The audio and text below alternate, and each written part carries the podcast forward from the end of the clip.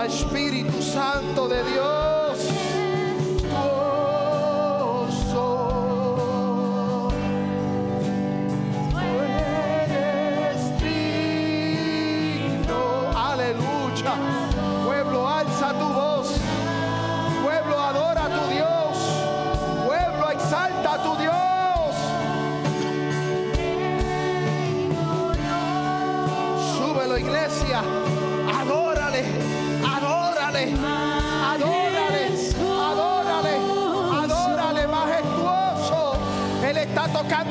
Corazones.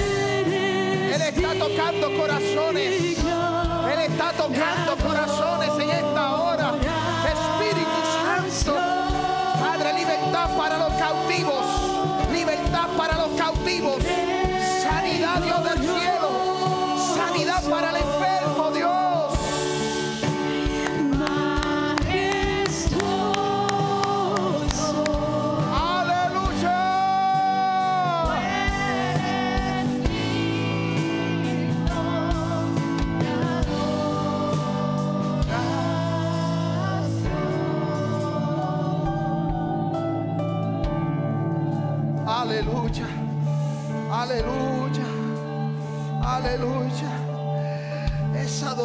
Que estremezca. Estremece el trono de Dios. Estremece el trono de Dios en esta tarde. Asimismo sentado, vamos a Isaías capítulo 9. Isaías capítulo 9. Isaías capítulo 9, versículo 7. Gloria a Dios Padre. Libro de Isaías capítulo 9, versículo 7. En esta tarde vamos a dar lectura a este texto escritural y tenemos el tema, un mensaje para esta hermosa tarde y el tema del mensaje es tiempos de paz. Tiempos de paz. Amén. Libro de Isaías capítulo 9, versículo 7. Dice la hermosa palabra en el trino Dios, Padre, Hijo y Espíritu Santo. Y la iglesia dice, lo dilatado de su imperio y la paz no tendrán límite. Sobre el trono de David y sobre su reino, disponiéndolo y confirmándolo en juicio, en justicia, desde ahora y para siempre. El celo de Jehová de los ejércitos hará esto. El celo de Jehová de los ejércitos hará esto. Bueno, hemos orado por esta palabra, hemos dado los anuncios y estamos sumamente contentos.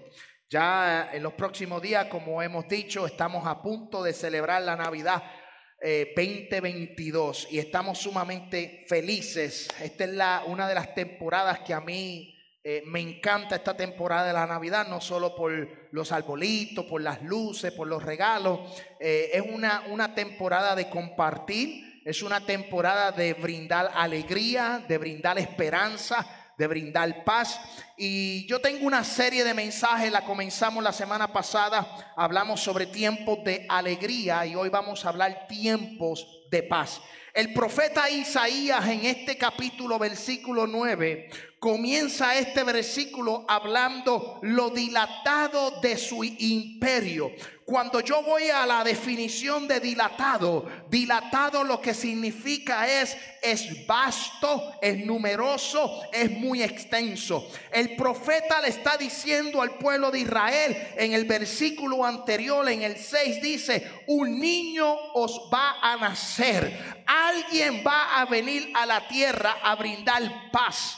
Dice la Biblia que su nombre será consejero, admirable, príncipe de paz, Padre eterno. Amén. E, esas son las características del niño que iba a nacer. Ahora en este tiempo, en esta temporada, la gente está celebrando la Navidad, pero nosotros, la iglesia, celebramos el nacimiento de nuestro Señor Jesucristo.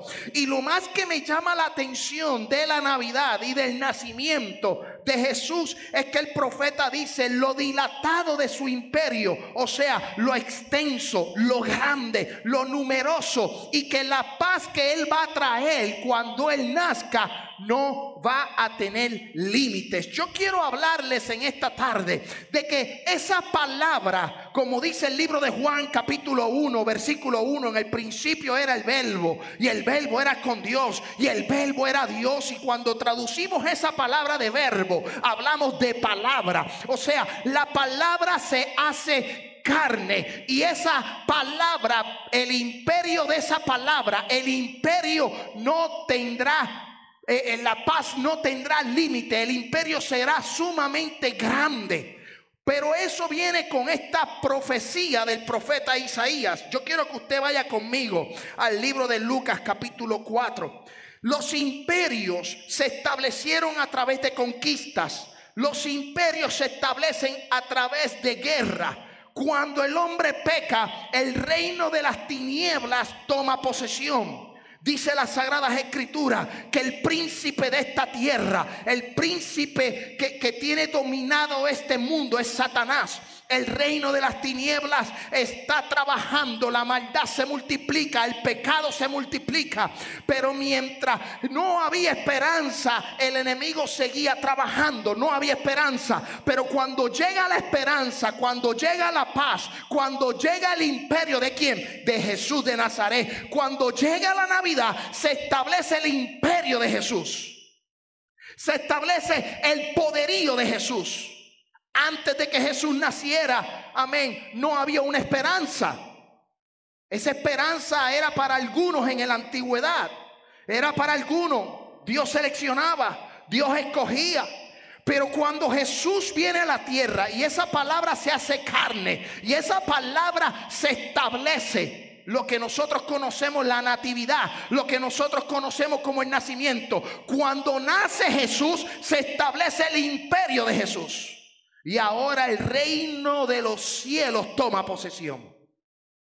Ahora el reino de los cielos, amén, está en una guerra continua. Y la Biblia dice que el reino de las tinieblas jamás prevalecerá contra el reino de los cielos. Cuando nace Jesús, nace el imperio de Jesús, nace el reino de los cielos. ¿Cómo que nace el reino de los cielos? Sí, porque antes de Jesús no había esa esperanza. Cuando llega Jesús nos da una esperanza no solo al pueblo de Israel, sino le da esperanza también a los gentiles. Porque a través del nacimiento, de la crucifixión y de la resurrección, ahora nosotros alcanzamos, amén, vida eterna. Ahora también nosotros tenemos esperanza. Una esperanza de una vida eterna donde no habrá condenación para el que esté en Cristo Jesús. Cuando los imperios en la antigüedad conquistaba, se basaba en guerra. El imperio asirio, el imperio babilónico, el imperio medo-persa, el imperio romano. Llegó el imperio romano, dominó Jerusalén, dominó Israel. No había esperanza la gente clamaba, la gente oraba porque habían profecía de que algo iba a acontecer. Había una profecía de que eh, venía el Mesías, venía el rey, venía el que los iba a libertar de los romanos. Lo que pasa es que se no llegó como ellos esperaban que llegara. Ellos, el pueblo de Israel pensaba que iba a llegar montado en un caballo blanco, que iba a llegar en todo su poder pero llegó de una manera distinta. Llegó en un pesebre, llegó envuelto en pañales, llegó rodeado de animalitos, llegó rodeado de pastores, llegó rodeado de lo que la gente a lo mejor no quería. Así llegó y así estableció su imperio. La gente pensaba en aquel tiempo que el Mesías los iba a libertar de Roma.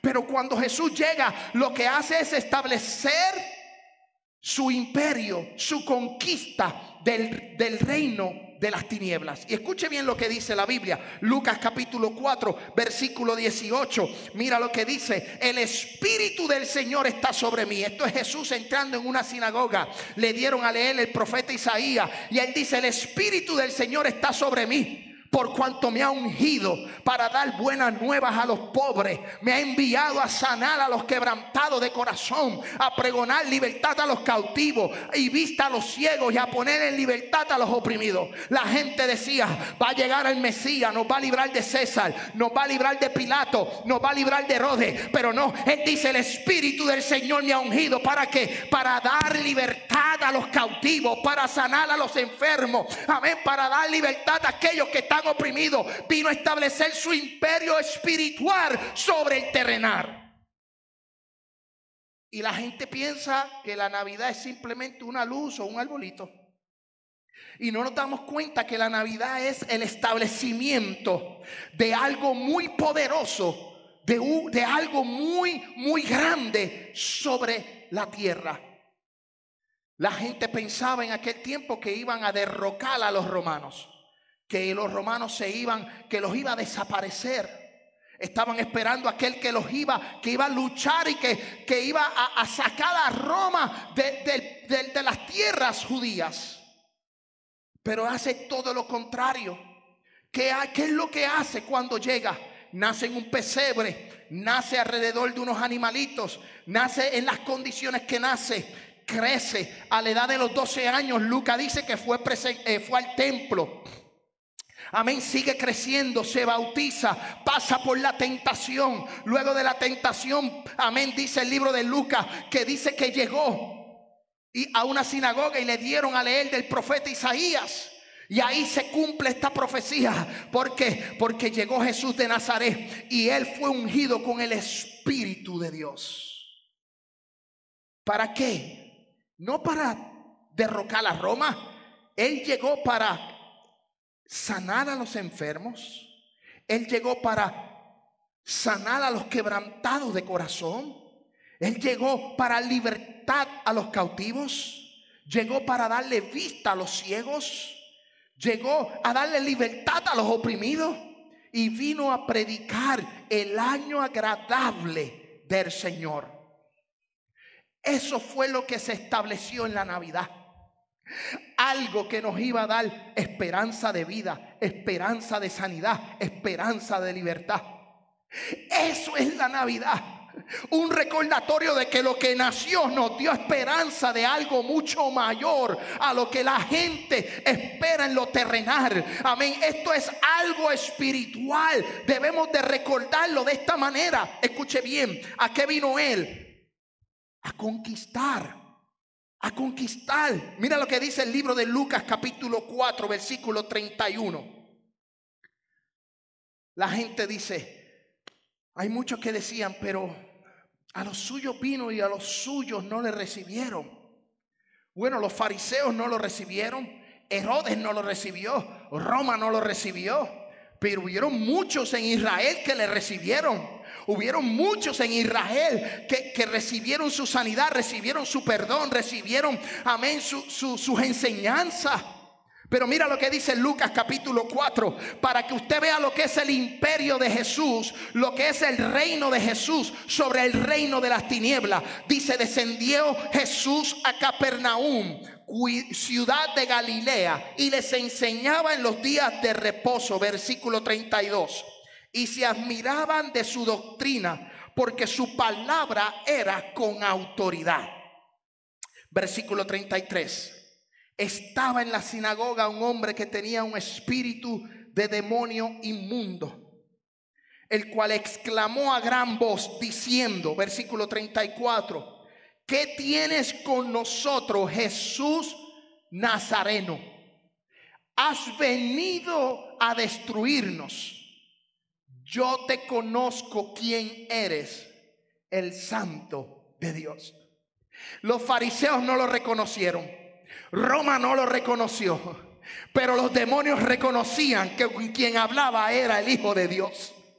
El mundo espiritual, el reino de las tinieblas, ahora se estaba enfrentando a la luz. Ahora se estaba enfrentando al admirable, al consejero, al príncipe de paz, al Padre eterno. Ahora el imperio del reino de las tinieblas se estaba estremeciendo porque el nacimiento de ese niño que profetiza Isaías, un niño nos he nacido, un niño nos he dado, lo que es la Navidad, ahora está estableciendo el reino de los cielos sobre la tierra y está conquistando, amén, y está conquistando, está sanando, está libertando. Y cuando se enfrenta, escuche bien iglesia, cuando se enfrenta con este hombre que está poseído por un demonio, la gente quería ver a Roma destruido. No, no, él vino a dar libertad a los cautivos, él vino a sanar, él vino a, darle libertad a los que están oprimidos, a, sanarte de la depresión, a sanarte de la diabetes, él vino a sanarte del, dolor de corazón que a lo mejor tú puedes estar pasando. Jesús vino a hacer milagro. Jesús vino a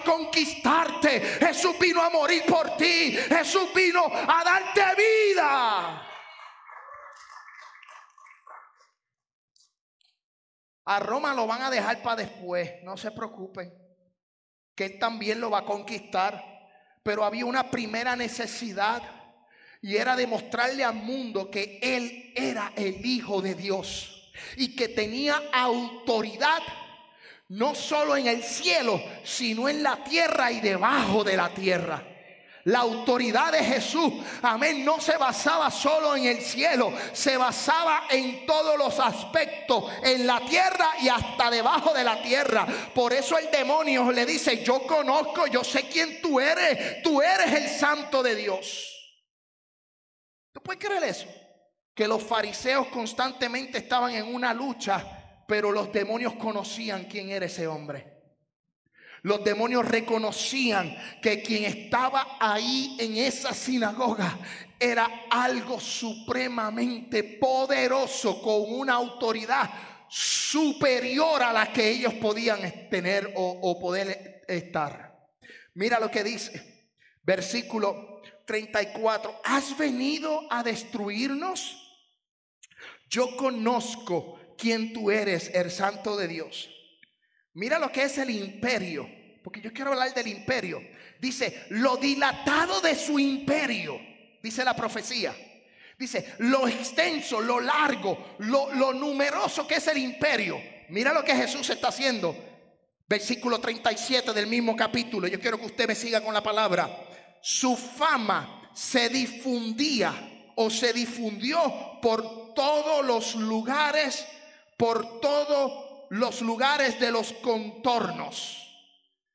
Se empezó a difundir la fama de Jesús, se empezó a establecer el reino de los cielos, se empezó a establecer el imperio. Eso que nació en un pesebre se empezó a posicionar. Eso que nació entre animales empezó a posicionarse en la tierra y la gente le reconocía. Mira qué bonito, mira, mira lo que es la justicia y lo que es el imperio de Dios. Mira, Marcos capítulo 7, vaya conmigo a las escrituras. Marcos capítulo 7, versículo 24. Hay una mujer cananea pero Marcos le dice, amén, le dice la mujer de si esa palabra se me enreda a veces. Si la digo me voy a enredar yo aquí ahora. La sirofenicia, esa misma, ahí vamos.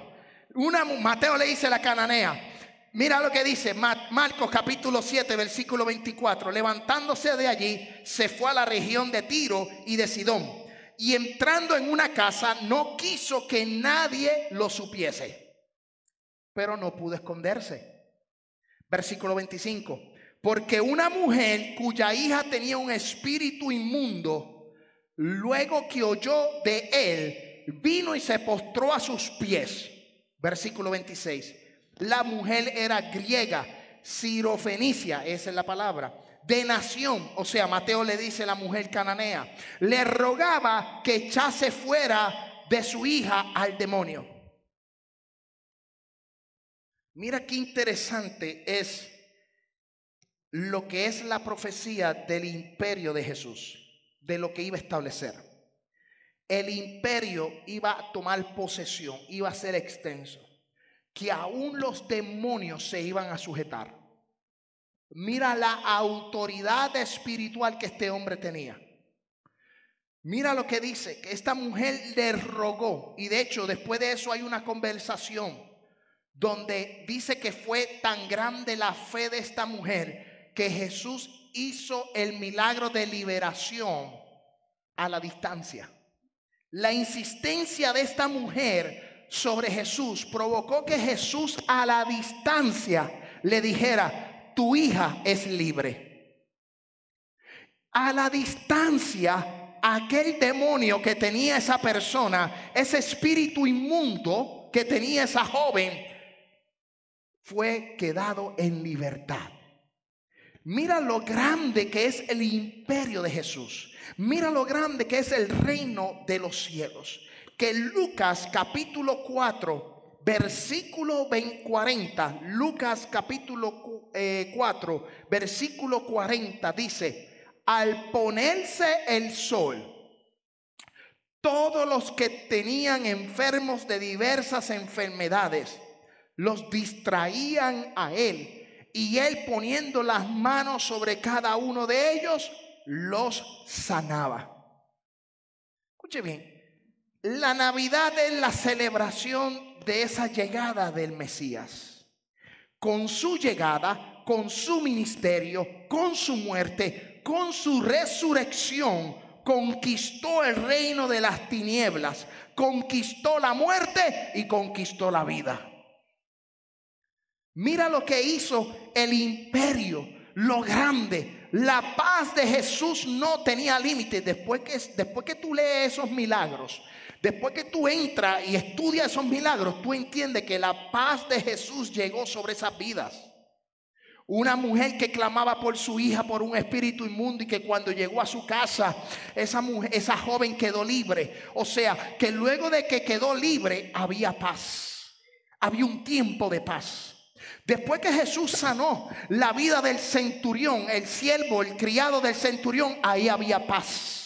De hecho, Jesús envía a los 70 misioneros en Lucas capítulo 10 y le dice, cuando entren a los hogares, lo primero que van a hacer es la paz de Jesús sobre este lugar. Y si la gente que mora ahí es gente de paz, la paz permanecerá en ese lugar. Pero si no, la paz regresará a ustedes. Mira lo grande que es la paz de Jesús. Que cuando tú caminas en Jesús y tú eres un seguidor de Jesús, aunque vengan tormentas, problemas, vengan dificultades, la Biblia dice, no se turbe vuestro corazón. Tú tienes que creer en Él. Cuando tú tienes la paz de Jesús, tu corazón en medio de la tormenta va a tener paz. Tu corazón no se va a turbar.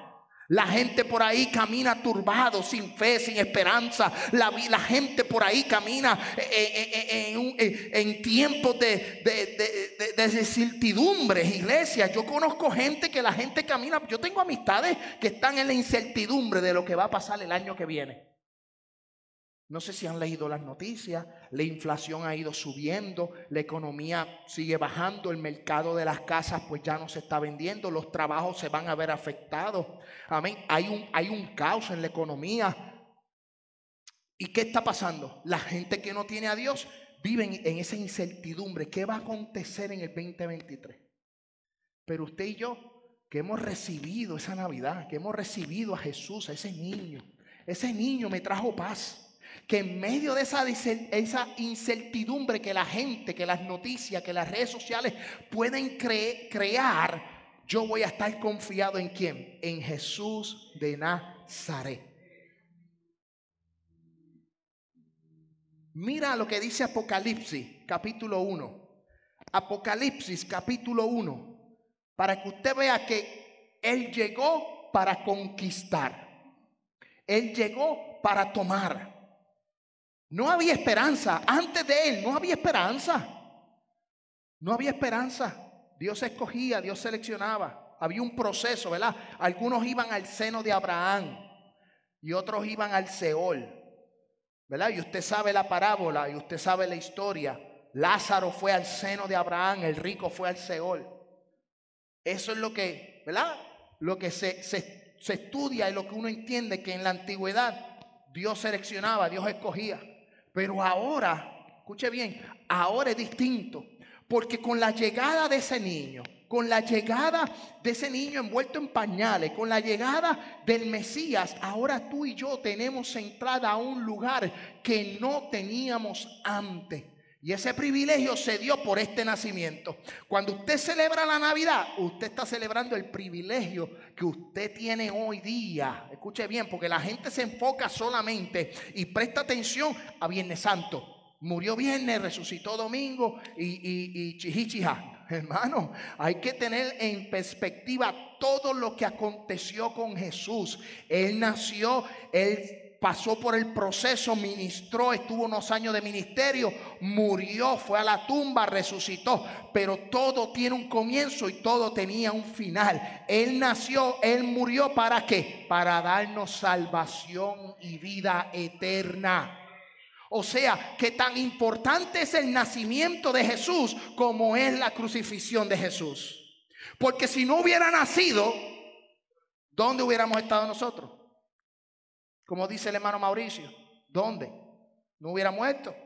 Él se hizo carne. Esa palabra se hizo carne. Esa palabra vino a esta tierra, se hizo un hombre y murió en efecto de hombre crucificado. Amén. Eh, fue azotado, escupido, varón de dolores.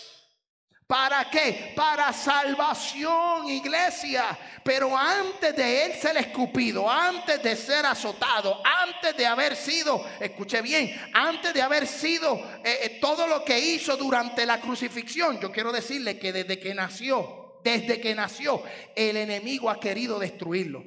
Nació y quiso Herodes. Herodes lo mandó a matar, mandó a matar un montón de niños. Y él tuvo que su familia salir, huir a Egipto. O sea, que desde que él nació, establece ese imperio y las tinieblas se estremecen.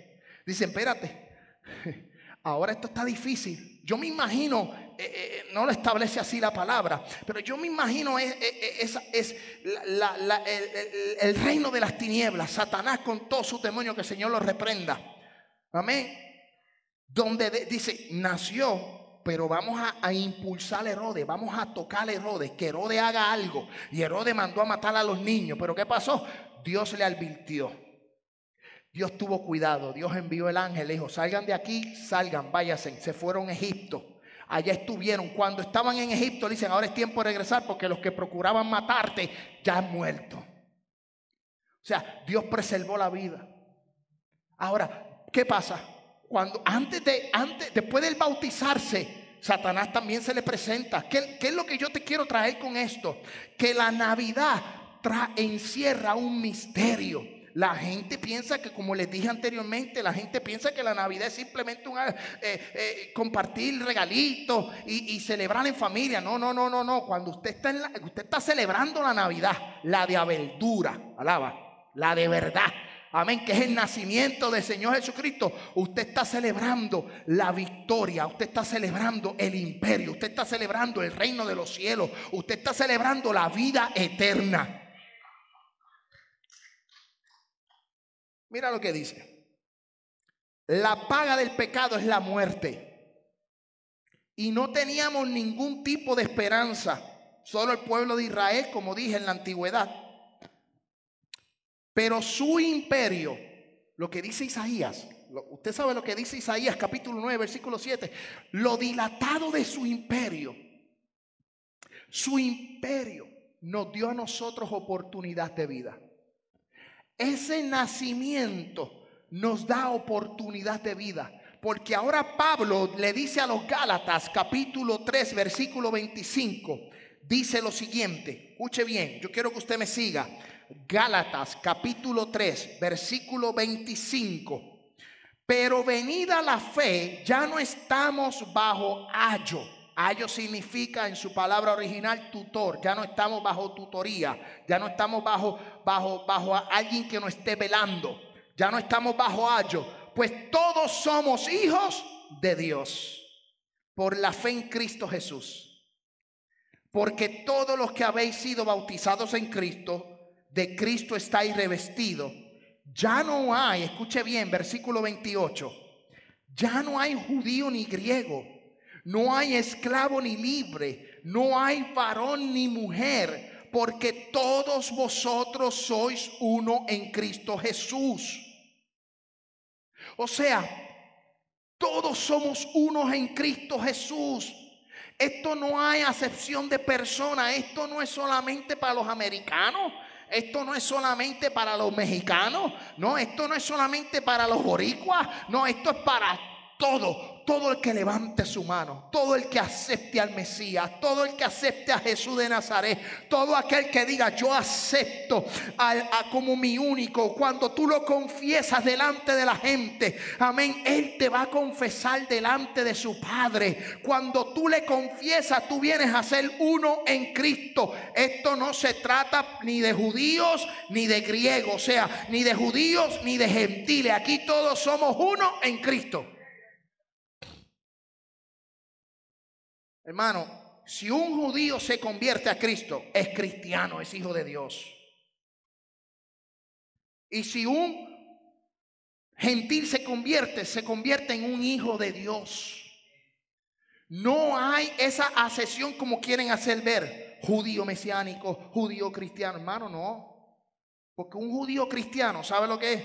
Es como si fuera un boricua cristiano. ¿Sí? Un judío cristiano es un boricua cristiano o un colombiano cristiano o, un ecuatoriano cristiano o un venezolano cristiano. Amén. Eso de que ahora no, yo, yo, yo, yo soy judío, judeo cristiano. Mira, hermano, déjese de esa guasa. No, no, aquí todos somos hijos de Dios. Cuando tú levantas tu mano, tú te conviertes en un hijo de Dios. Aquí no hay asesión de personas, aquí somos uno en Cristo. Y lo que trajo la Navidad fue ser uno en Cristo. Lo que trajo el pesebre fue uno en Cristo. Lo que trajo la cruz fue uno en Cristo. Lo que trajo la tumba, la resurrección, fue uno en Cristo. Somos uno en Cristo. No hay ciudadanía, no hay cultura, no hay pueblo, no hay nación. Somos uno en Jesús. Jesús. Hermano, dejemos de estar peleando uno por otro porque pues yo soy de esto, yo soy de lo otro. No. Esto no es ni de Polo, ni de Pablo, ni de Sila, ni de Pedro. Aquí somos de Jesús de Nazaret. Hermano, eso es la Navidad. Lo que pasa es que la gente piensa que la Navidad es, comer pasteles o comer lechón. ¿Ah? O marrano. No, la Navidad es Cristo en nuestros corazones. ¿Ah? Eso el viernes 23 está el marrano asado, no te preocupes. El viernes, la cena Navidad lleva el marranito. El marranito va a ir lechón asado. Alaba. Totalmente gratis, menos para el hermano Natanael. Cinco dólares por tu visita, Natanael. la realidad es que la Navidad no es, no es esa celebración que, que el comercio quiere hacer ver a uno. Porque estamos en un país capitalista. El capitalismo, mira, termina el, 31, termina el 25, que eso es algo bien raro. Aquí eso a mí me, dolido, me ha dolido muchísimo. Porque yo sé que en todos nuestros países es igual. Pero a mí me, duele muchísimo porque la Navidad en mi casa se comenzaba, bueno, habían anuncios que decían Navidades en septiembre. Yo en Puerto Rico, habían anuncios de tiendas que decían Navidades en septiembre. Pasaba Halloween y ya tú veías, yo veía a mis vecinos montando todas las luces, celebrando música navideña, cristianas y no cristianas. Porque el sistema capitalista es así. Entonces, pero nosotros los latinos la extendemos. Nosotros eh, eh, en la isla del encanto celebramos la Navidad, pasamos San Giving, pasamos Navidad, vienen los reyes, celebramos los reyes, ¿verdad? Se practican los reyes, otra gastadera de dinero para los niños, alaba, otros regalitos más, alaba. Luego de eso le dicen la Candelaria, que son ocho días más para quemar el arbolito de Navidad. Eso es lo que se celebra en la tradición. Ese es el capitalismo. Y después de eso venían las fiestas de San Sebastián, que son unas calles y la gente seguía celebrando. Las navidades en la isla se acababan aproximadamente a finales de enero. Y ya en febrero estaban celebrando San Valentín. San Valentín. Y después de San Valentín venía, aunque no lo celebrábamos, o aunque no era nuestra cultura, se ha metido tanto el sistema capitalista que hasta el conejito de Bob ese se celebraba, Easter. Después de Easter venían uh, las fiestas, día de madre, día de padre, el día del maestro, el día del estudiante. Todas las fiestas, porque ese es el sistema capitalista. Celebrar, celebrar. Vaya a Walgreens. El mejor ejemplo es Walgreens. Pasa el 25 y ponen todos los adornos de Navidad en descuento y empiezan a poner corazones. Ese es el sistema capitalista. Ese es el sistema de, de gastar. Pero es que mi Navidad no se refleja en gastar. Mi Navidad no se refleja en el sistema capitalista, no. Mi Navidad se refleja en el corazón y en el reconocimiento de que el que nació no es un día, sino que nace todos los días, porque dice la Biblia que su misericordia se renuevan cada mañana. Todos los días Jesús te da una oportunidad de nacer. Todos los días Jesús te da una oportunidad de probar lo que es el nacimiento. Pero la gente quiere seguir la corriente al sistema capitalista. Y entonces lo que hacen es que se embrollan, empiezan a gastar, a gastar, las tarjetas de crédito hasta arriba, empiezan a gastar, a gastar, a gastar. Que llega el punto que no tienen ni para dar ofrenda ni para dar diezmo, porque tienen que dárselo a la City. Y así vive la gente. Pero yo quiero brindarles a ustedes la oportunidad de que conozcan que la Navidad no es esa gastaera de dinero. La Navidad es Jesucristo en el corazón del hombre. Que la Navidad es armonía, es alegría, es paz, es esperanza. Amén. Que es un tiempo para cantar, es un tiempo para demostrarle al mundo que aunque el mundo entre en el sistema capitalista, yo voy a entrar en el sistema de Dios, en el imperio de Dios, en el reino de Dios. Y Él es el que me va a dar paz. Mano, usted sabe lo difícil que es conseguir un PlayStation 5. Usted sabe lo difícil que es conseguir un PlayStation 5. Mira que es difícil, que no lo consigo. Sin embargo, tan fácil que es conseguir la paz de Jesús y la gente no la quiere. La gente prefiere cosas materiales, pero lo que yo brindo es un tiempo de paz, un tiempo de alegría, porque somos uno en Cristo. Porque cuando hablamos de paz, hablamos de un estado o situación, ya estamos terminando, que no hay guerra. En la paz no hay guerra. En la paz no hay luchas. En la paz no hay partes enfrentadas. Mano, en el juego de Holanda y Argentina no había paz. No sé si lo ha visto. Que al final del segundo, del, del, tiempo extra, el equipo completo de Argentina fue a pelear contra el árbitro y contra un montón de gente allí porque no había paz.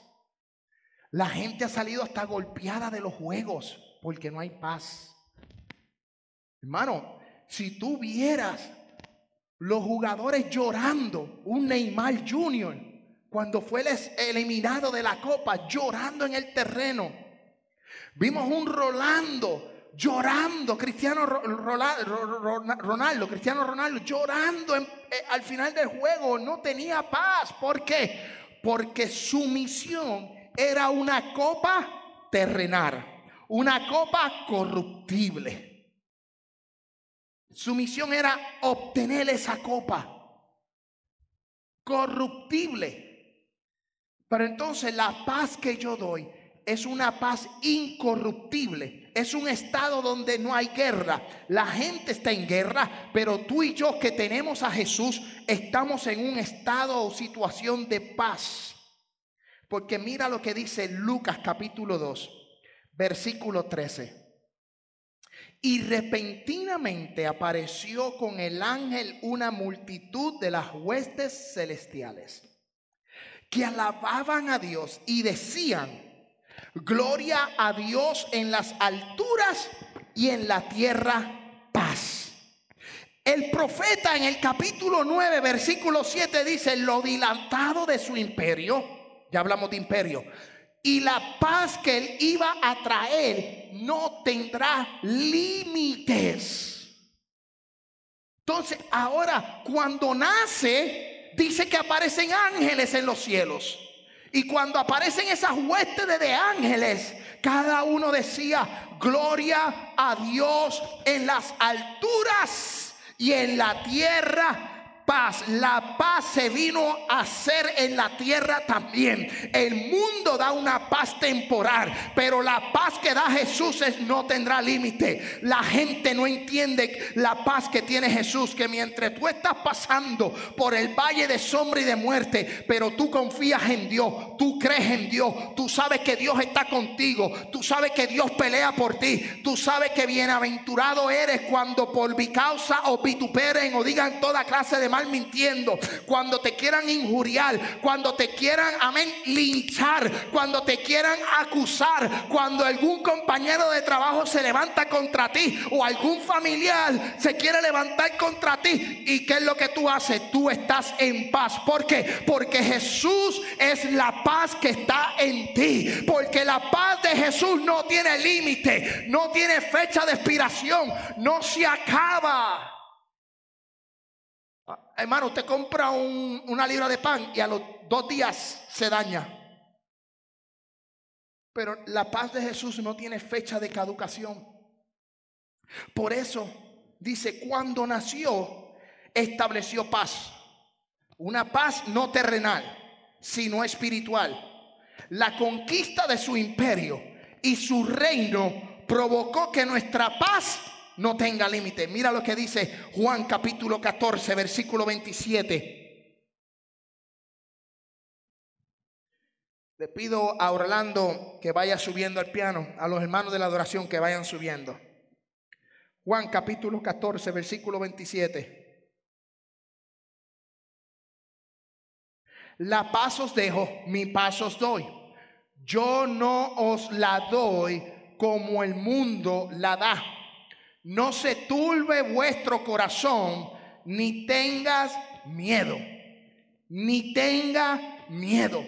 Juan capítulo 20, para ir avanzando, versículo 19 dice, cuando llegó la noche de aquel mismo día, el primero de la semana, estando la puerta cerrada en el lugar de los donde los discípulos estaban reunidos por miedo de los judíos, vino Jesús y puesto en medio les dijo, paz a vosotros.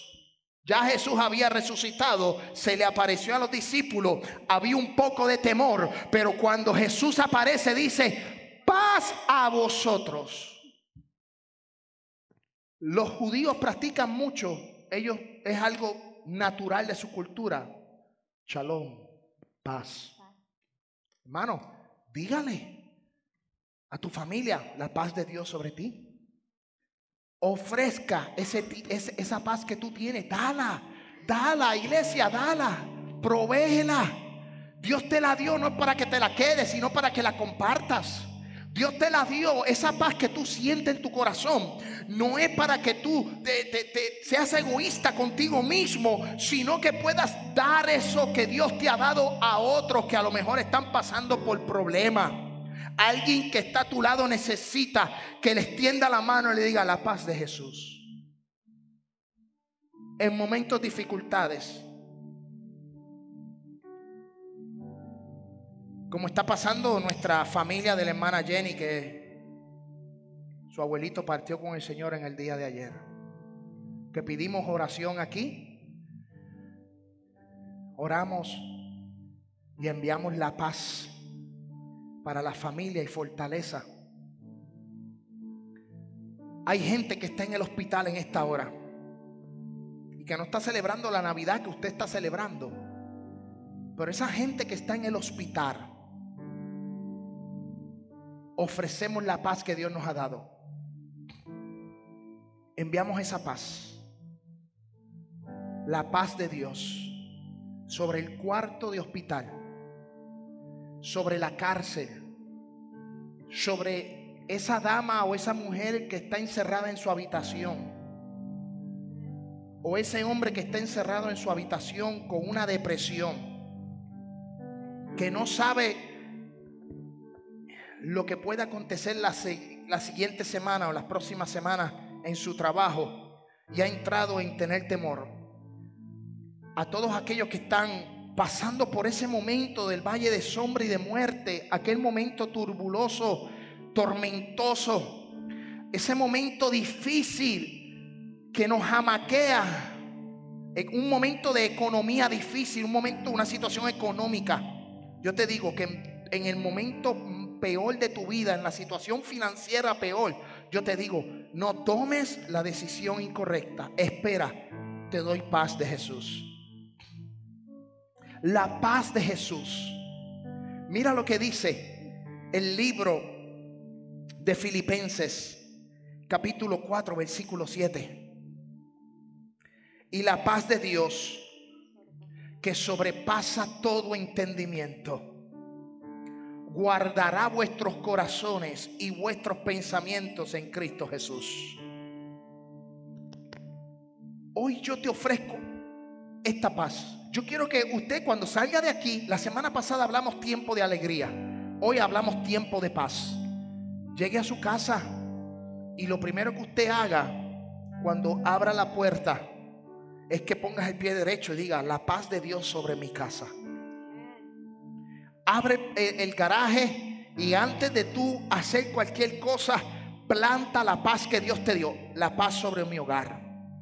La paz sobre mi casa la paz sobre mis hijos, la paz sobre mi esposa, la paz sobre mi esposo, la paz sobre el vecindario. Amén. Porque va a sobrepasar, y cuando hablamos de sobrepasar es que trasciende el intelecto, trasciende el análisis. No hay manera de analizar. Cuando sobrepasa entendimiento es que la paz de Dios va a sobrepasar esos límites de que el pensamiento y la mente humana no podrán darle análisis. No hay un análisis de tú estar en una situación difícil en tu vida y tú decir, estamos en victoria, estamos bien. Que estemos pasando por, el, por ese valle. Amén. Que Goliat se nos pare de frente. Amén. Que se nos pare de frente el mismo diablo. Y podamos decir, estamos en victoria. Estamos en victoria. Estamos en paz no se va a turbar mi corazón, no se va a turbar mi mente. ¿Por qué? Porque la paz de Jesús, Jesús está conmigo, Jesús me cuida. Jesús campa alrededor de mí. Jesús está alrededor de mí. Jesús cuida de mí. Jesús me protege. Jesús me bendice. La paz que vino a dar el nacimiento de Jesús sobrepasa cualquier análisis matemático no hay ingeniero en la NASA que pueda entender y analizar la paz de Jesús. Isaías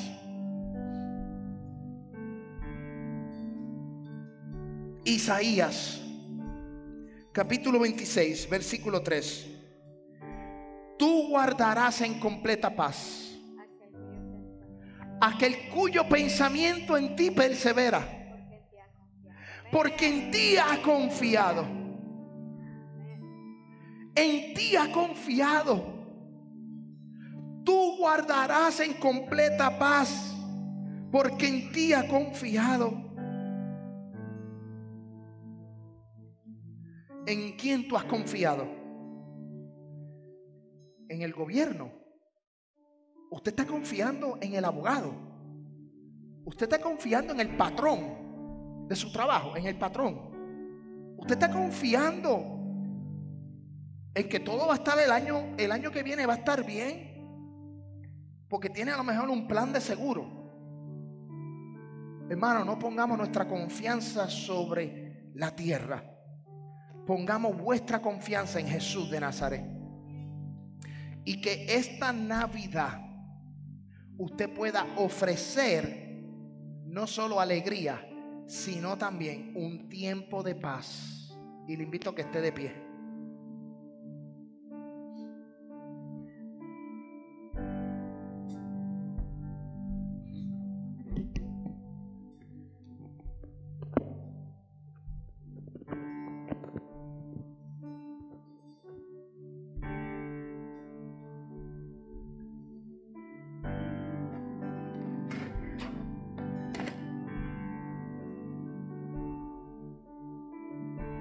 Gloria a Dios.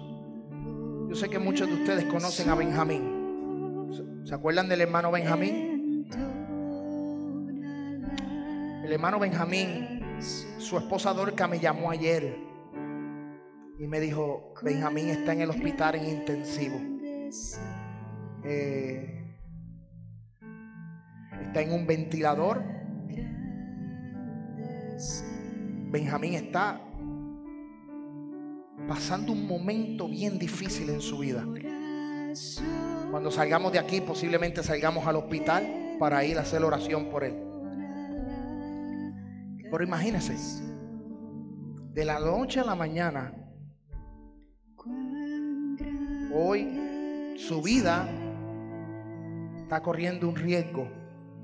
La enfermedad se ha multiplicado en su cuerpo. Y hoy queremos que usted se una conmigo. Yo le creo a Dios. Si nosotros le pedimos a Dios que la paz que Dios nos ha dado esté sobre Benjamín. Benjamín, si me estás viendo, Dorca, si me estás viendo en esta hora, pon el celular al lado de Benjamín. Quiero que me escuche. Si estás conectada en esta hora. Porque hay un pueblo que va a orar por Benjamín. Para Dios no hay nada imposible.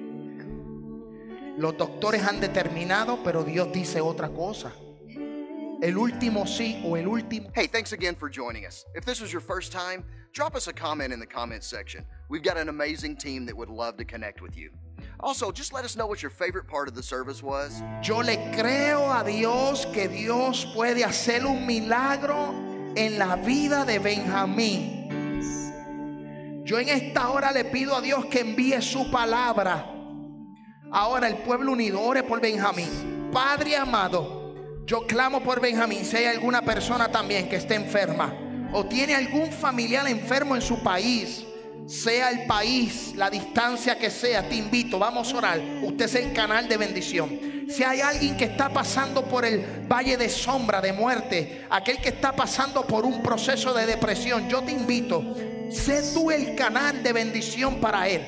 Y a través de ti vamos a orar por la paz. La paz de Jesús. Vamos a orar.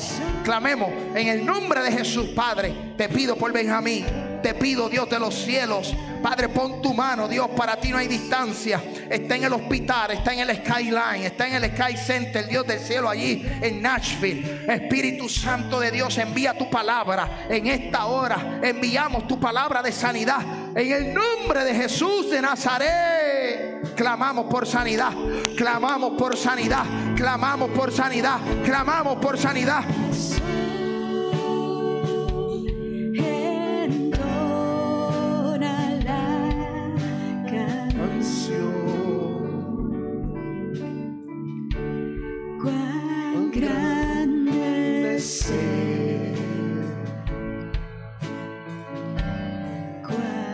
Gracias, Señor. Señor Padre, yo te pido un milagro por Benjamín. Yo te pido un milagro por Benjamín, Dios. Señor, yo te pido un milagro por Benjamín en esta hora, Padre. Señor, yo sé que cuando clamamos hay un pueblo unido, Dios. Tú puedes hacer un milagro. Jesús, demuéstrale a la ciencia que tú eres grande. Señor, yo te pido por él. Yo te pido por misericordia. Yo te pido por misericordia. Yo te pido por misericordia. Yo te pido por misericordia en esta hora, Dios de los cielos.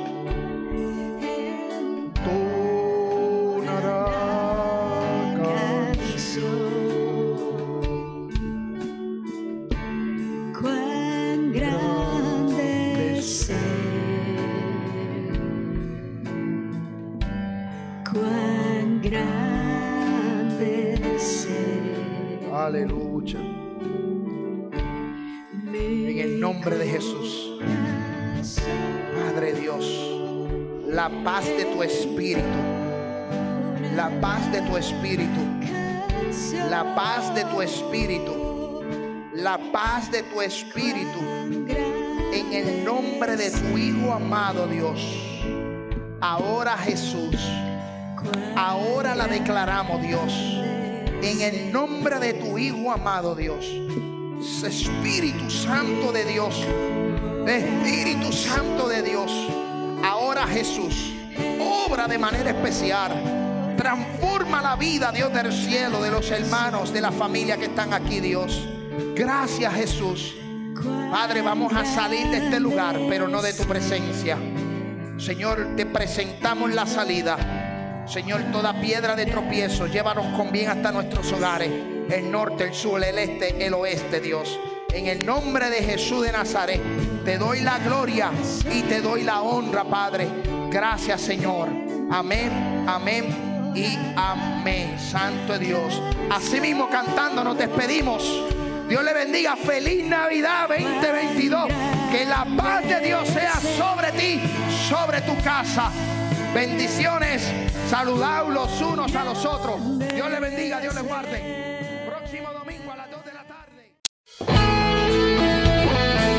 Ahora nos despedimos y le invitamos a escucharnos en una próxima.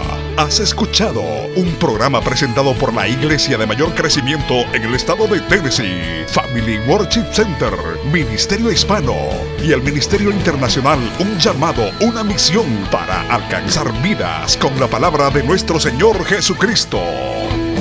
Si usted desea enviar peticiones de oración, hágalo por nuestro WhatsApp 615-605-8648. 615-605-8648. O también puede visitarnos a través de nuestra página de internet un llamado una. Bendiciones.